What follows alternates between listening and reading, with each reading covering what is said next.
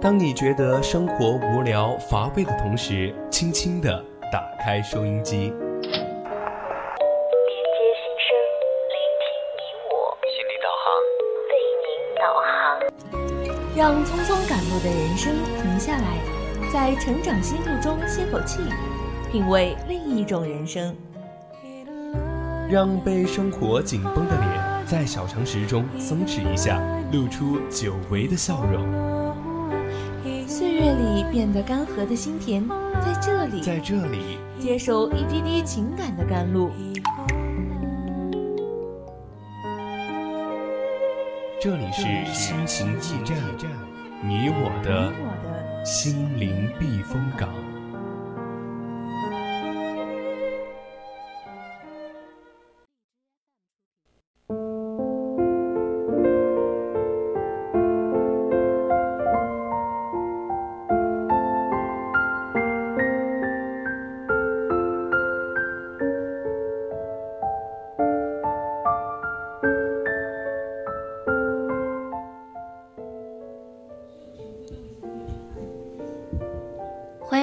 这里依然是心情驿站，我是你们的主播南初。听众朋友们，大家晚上好，很开心又和大家在心情驿站见面啦，我是主播洛河。对了，洛河，最近因为我也是上了一些课程嘛，就是 SYB 的课程，嗯，让我有一些学到了一些东西，是不是特别有感触呀？嗯，有一点吧。这个课程它主要是讲的是创业，因为我最近也是结业了嘛。就给我反正印象还是蛮深刻的。当时结业的时候，老师让我们说我们自己的感触，当时还是嗯嗯蛮有感动的。对，有点舍不得那一种，对吧？嗯，这个课你们开了多久啊？嗯，开了嗯五六七五六天吧。哦，那时间也不是很长，看来还是一节非常有趣的课程，是讲创业对吧？没错，就是嗯创业的一些步骤。哦，感觉是一个蛮有趣的故事，就是蛮有趣的课程。因为因为想到创业的话，我就想到我的朋友嘛，他是，嗯，我的一个宿舍的朋友，他特别喜欢花，然后他在利用自己平常的一个课余时间，这种就自己去卖花嘛，并且设计了自己的小 logo 啊、小店名这些，也算是小小的创业了一下。当时我看着他，也是忙得很快乐，虽然很忙，但忙得很快乐。我觉得这也是。是不是一种创业的魅力？对，创业、嗯、说到创业啊，就不得不提一下我们，就不得不提一下我们今天的这个课标题了，就是我们要讲的这个事情，就是一个大四的女孩子，她自己在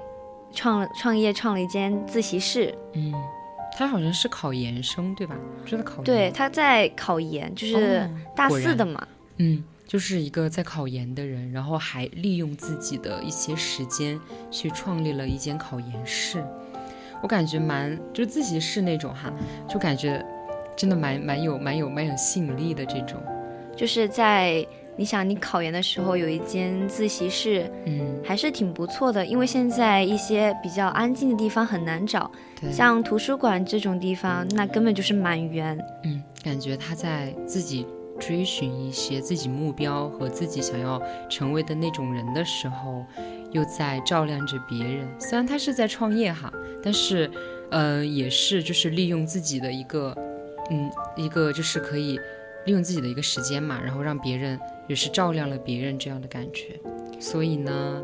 今天我们很开心可以跟大家一起聊到这样的一个话题嘛。上半段呢，我们南初和大家聊了一篇文章，叫《取悦自己是生活的解药》。那么下半段呢，嗯、我们就一起来聊一下这个有爱的话题吧。考研学生创业，追光而遇。是的，呃，那么如果大家对我们的互动想要分享你的看法，可以加入我们的 QQ 听友私群二七五幺三幺二九八，和我们一起讨论你的想法。也可以在微信搜索 FM 一零零青春调频。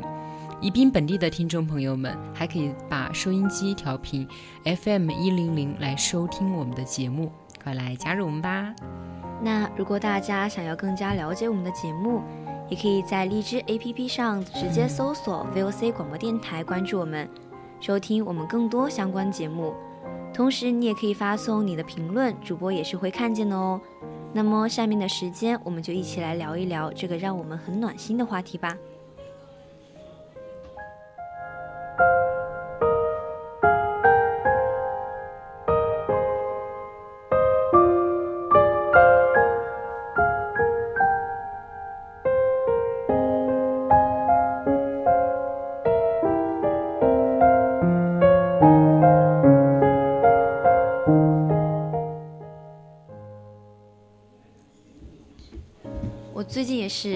有在冲浪，嗯，看到一个让我觉得，嗯、一个反正很有励志的一件事情，对，就是一个女孩子她打算明年去考研，嗯也是为了兼顾嗯、学习和工作嘛，她就自己创业开了一家自习室。哦她她创建自习室，嗯，还是花了十几万块钱的嘛。嗯但是让我很有感触的是，她其中的百分之二十都是自己的存款。嗯我就在想，要是我自己创业的话，可能到我大四的时候根本就没有那么多的存款。感觉我也是，我自己应该存不下来钱，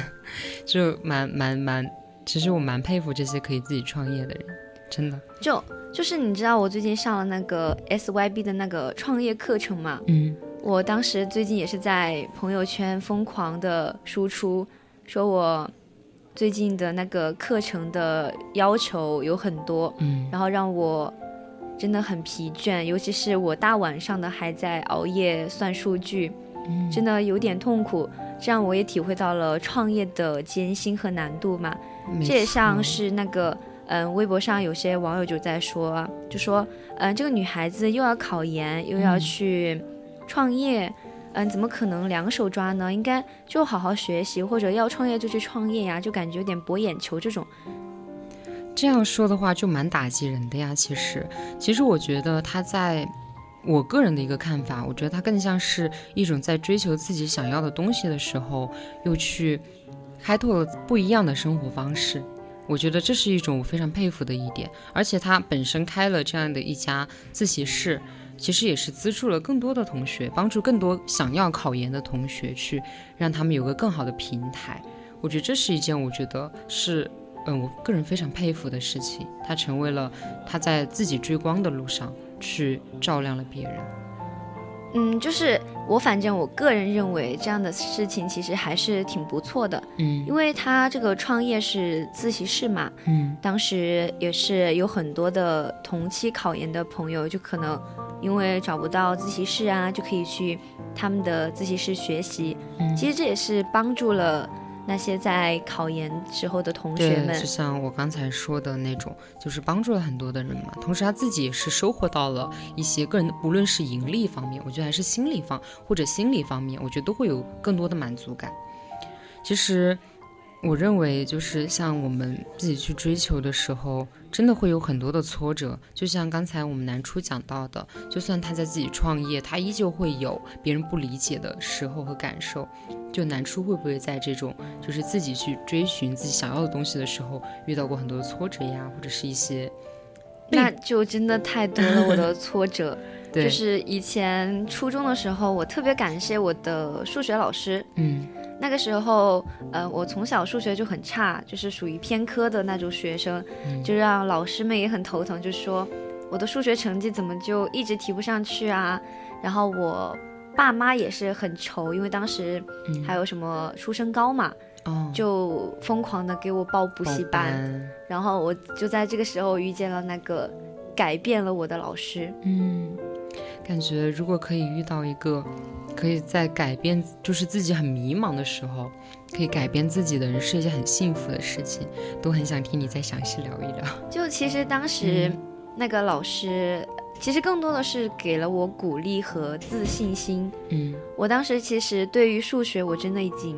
灰心丧气了，就已经感觉这可能是我一辈子都抓不起来的事情了。但是这个老师他用他诙谐幽默的教学方式，嗯让我的数学成绩就慢慢的提升。可能一开始没有很明显，当我在某一次的考试当中，嗯我及格了，啊，我真的很开我懂心，。我懂这种感受，因为我也是那种，呃，数学成绩不太好的人，所以南初说到这样的话题的时候，我真的非常有被带到的感觉。我真的特别开心，很感激那个九十分我到现在都记得。嗯，当时我还考过了我们班上一个很好成绩的一个男孩子，也是我的好朋友嘛。他当时很惊讶，他说：“他说哇，你这这次数学考得太好了，嗯他说都可以超过我了。”我说应该，呃，我说这里也是我那个老师的功劳嘛。后面嗯我就把这张卷子给了那个老师看，嗯，他就很开心，然后他就觉得在他的嗯、鼓励和帮助下，我有这么大的提升。他也会跟着你开欣慰心。我觉得这种，我觉得这样好温柔呀！我觉得你们老师真的好温柔，我感觉他可以去帮助你，就像就好像你在追寻这道光亮上一个非常耀眼的风景。我也曾经因为刚刚听到南初讲这样的事情嘛，我就想到自己当初集训的时候，因为我是艺术生嘛，我们集训的话就是有一段时间，半年要去一个特训的画室去画画，嗯就是。因为我的成绩不好，我的成绩一直都不好，那时候已经是高中了，我能感受到自己成因为成绩不好带给自己很多的一些负面的影响。嗯，首，先是升学的压力，还有个人的一些，因为成绩不好会有点自卑嘛，会容易自没错卑。没错的。对，真的会很容易自卑。然后那个时候，我的前两年都是看不到希望的，我就是觉得我好像什么事儿都做不好，我看不到升学的希望，看不到生活的希望，很很很难过，很那个情绪是很荡的。然后那个时候，我去，我爸妈终于同意了我去集训。就去画画，就是学学美术这一种，因为我小的时候是有美术这样的一个兴趣在的。然后那个时候就是因为我我觉得我我更像是那种一直找不到自己的方向，我想要成为那样闪闪发光的人，想要成为一道光亮光亮光亮这种，就想要去成为这种闪闪发光的人，但是发现自己无能为力。但是就是因为有这样的一个。美好的风景，美好的像阳光的一样的一段时间，这一段集训的时间仿佛照亮了我，也照亮了我想要前进的那样的一条路。我觉得这是一个我特别能够跟南初感到共情的一个点，就是有人曾经曾经用一种温柔的方式帮助了我拯们。救过我，对，真的，真的是用用拯救都不为过的感觉。我很能，就是我们俩很能 get 到对方那个点，对，尤其是，其实我觉得现在大多数的人，我们都是普通人，可能只能说，因为像以前我们也有那个一个梗，嗯就是说。希望下辈子什么做一个富家子弟、富家子女，什么投个好胎什么的。嗯，但是我们现在已经成为了我们自己，就应该过好我们这样子的人生。可能我们每个人都是普通的平凡人嘛，但是对，我们也有自己的闪光点和发光点。就像而且就像刚刚洛河，也就嗯。是聊到那个自己以前的成绩不好嘛，包括我以我也是这么聊的我自嗯。己，就让我想到看过的一个电影叫《嗯寻梦环游记》，洛河你看过啊，吗？我看过，因为小哥叫小哥吧，那个男主角，反正就，嗯，我觉得真的被他那种勇于去追梦的那种态度和那种勇敢的一种一种激情的感受所感染到，这嗯是我觉得真的很感染的。我觉得南初应该应该能够更加 get 到，因为都看过，对，都看过。就是我们都会能够理解到当初，呃，就是我们男主角，当时我们小男主角他很小啊，才七八岁的样子吧，八九岁、十岁的样子，很小。那个时候他是，嗯，就是因为有自己的音乐梦想梦，想，甚至都愿意去一个异世界去，追求。对他哪怕是投身到了一个异世界，完全不了解的一个异世界，甚至是被别人称为死死亡的那一种嗯异世界，都还能够去为了自己的梦想，就是因为当时不是他家人就说反嗯对他，反对他嘛，包括他。嗯逝去的那些家人，在异世界的那些家人也反对他，错，但他还是要去追寻自己的梦想。真的，我觉得，就是我现在想到都是一种起鸡皮疙瘩的状态，因为我觉得那种感受是我能够体会到的。我当时看这部电影的时候，哭得稀里哗啦的，尤其是当他嗯，当他在那个异世界遇见了他的亲人，对他的亲人跟他一起唱歌，然后用歌声嗯，唤起了他的奶奶对，的记忆。对，那儿 remember me 就是请记住我这一点，我觉得真的是很打动我，也是。其实我觉得南初讲的这个，就让我想到了，其实我们我刚才我们一直在聊我们想要成为光上面的这些风景，它其实是很打动我们的。我觉得父母，包括我们的亲情，也是可以很能够打动到我们的一个点。嗯就，像刚才我们聊到的《环游寻梦环游记》这种。是就是会不会有不知道南初会不会有这样的一些感受，就是父母给到的我们的一些，嗯，就是在我们追梦路上的一些支持啊，或者是，嗯，父母的话，嗯。我觉得我的父母还是有一点点的，就是控制欲吧。哦。嗯，因为我其实可能是有我自己的想法在的，但是嗯。可能都被他们驳回了。所以说，我觉得这个对于我来说，其实有一点点的遗憾，嗯。就是我没有能够去坚定自己，而是有的时候就是顺顺嗯，对，顺从的一个嗯想法和感受，这种我感觉很可惜，会很可没错其实有的时候，我宁愿就是自己可能去拼搏一把，这样子，可能嗯我才不会去后悔。对，这就是我们想要不停成为光的一个一个原因吧。就是尽管路上有很多的挫折，或许就像南初说的那样，可能自己最亲近的人不一定能够理解我自己，但是我嗯依旧愿意去坚持，成为那一束光亮。这才是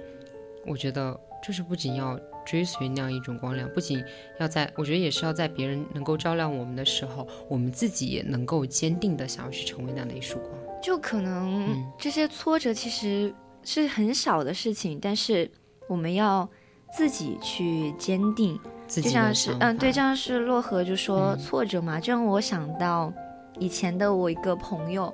在我的眼里，他一直都应该是一个尖子生这样的存在，嗯一个应该闪闪发光的人。嗯嗯，按照我的想法，他应该会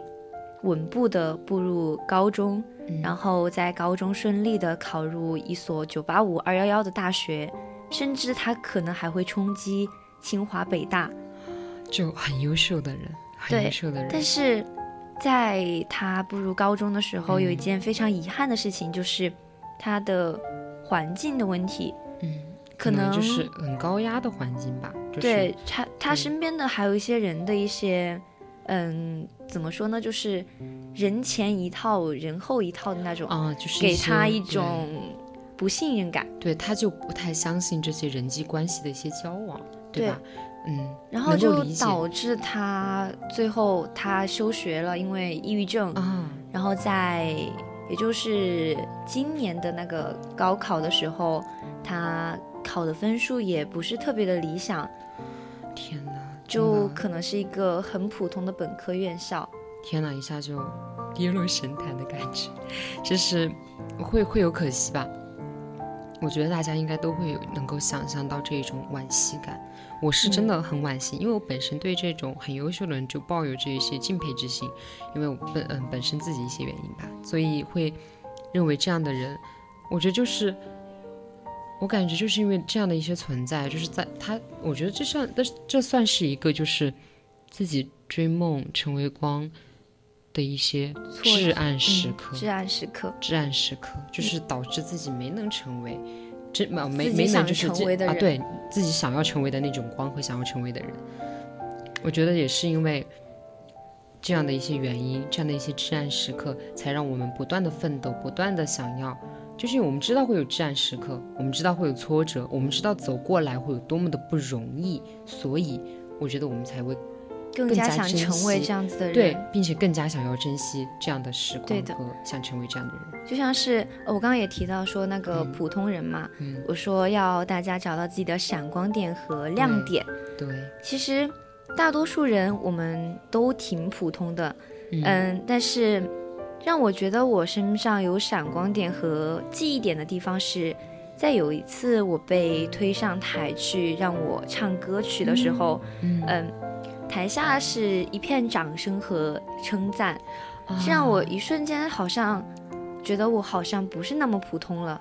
就是一些温暖到自己的闪光点，或许自己都没有发现到这种，对吧？嗯然后，但突然大家都给你鼓励，给你肯定，又会有一种被需要感和被鼓励的感受，会觉得自己好像更完整了哈，更完整了，更加有优点，有闪光点，自己是个很完整的人。对啊，就是嗯，其实说着普通，嗯但是每个人其实都是自己人生的主角，我们没有必要因为说呃，就像我刚刚讲那个段子一样，嗯。嗯，我没有必要说我一定要成为我刚刚说的那样子的人，对，有我们也可以做好自己，对，让自己变得更好，这样子嗯我们也是一个特殊的存在。对，就像我们，我觉得南初想说的就是那种，可能大家有的时候会觉得我们自己不是一个优秀的人，因为我没有满足世俗上的一些成功的定义。嗯是的，但是我觉得成为好了自己，你做好了自己，你同样是自己的一束光，因为每个人都会有闪光点啊。就像我们南初，他之前不知道原来自己唱歌那么好听，但是但是他上台了之后，勇敢的去把自己的闪光点，把自己有一些优秀的一些点，或者是一些自己都可能会怀疑的一些点，勇敢的把它展示出来，这也是一种发光的一种表现。对，尤其是可能在我们在找寻自己的闪光点的嗯。时候，我们也在默默的嗯、呃去成长，去照耀别人，对，我然觉得这后就会帮嗯助一些、可能在一些很小的细的时候，在你不知道的时候，你照亮了某个人的内心，可能是嗯。当他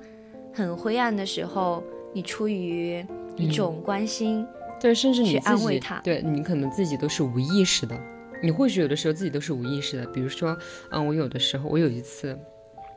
我跟我朋友说，我说，其实我一直都觉得你是一个特别温暖的人，我觉得你一直都在温暖到我。我当时其实没有觉得我说这句话有多么的不得了啊，或者是有多么的像金言名句一样。嗯但是我的朋友他后面跟我讲，他说，嗯。洛河，你当时说那句话的时候，我真的有被温暖到。嗯就是这样。他说这是一种，我感觉我自己是被需要的，嗯我感觉我自己原来我是一个温暖的人啊。有他会他会一直觉得，因为他之前一直觉得自己是那种嗯很无所谓的啦，就是啊我才不要去温暖谁，我就自己过就能过得很好。但是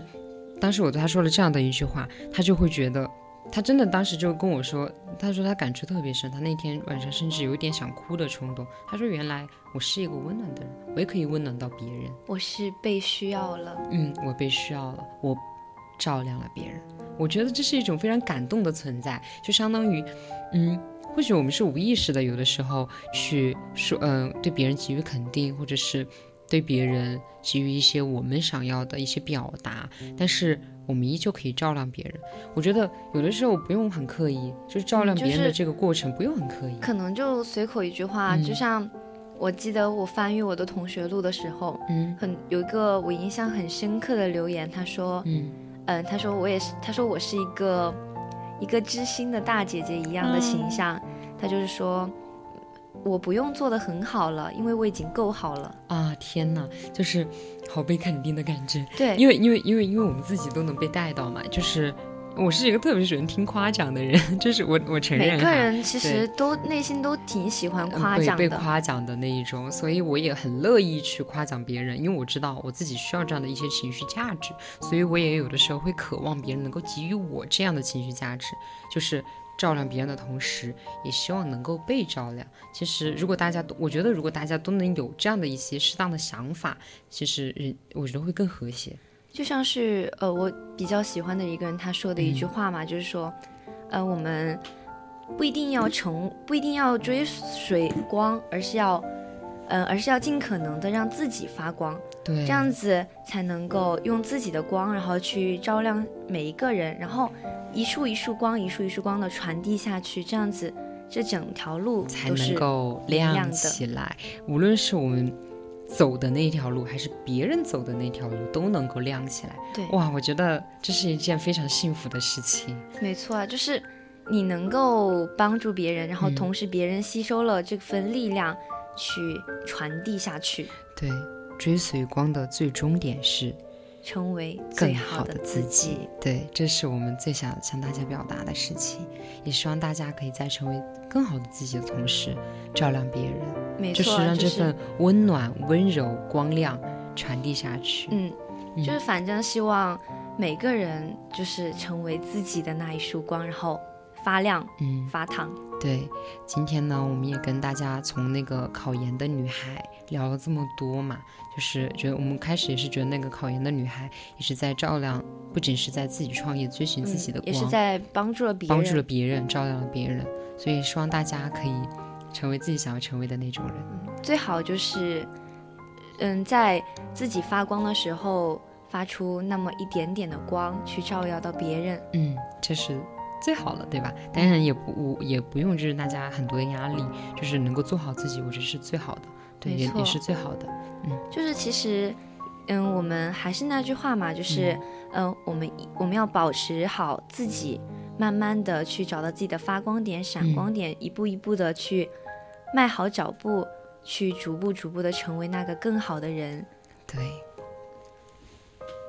那么今天的节目已经进入尾声了，更多的节目你可以关注我们的荔枝来收听往期节目哦。谢谢大家的收听，我是你们的主播南初。我是主播洛河，今天也是和南初聊得很开心的一天。我们下一期时间再见吧，拜拜啦！拜拜希望大家做个好梦，晚安。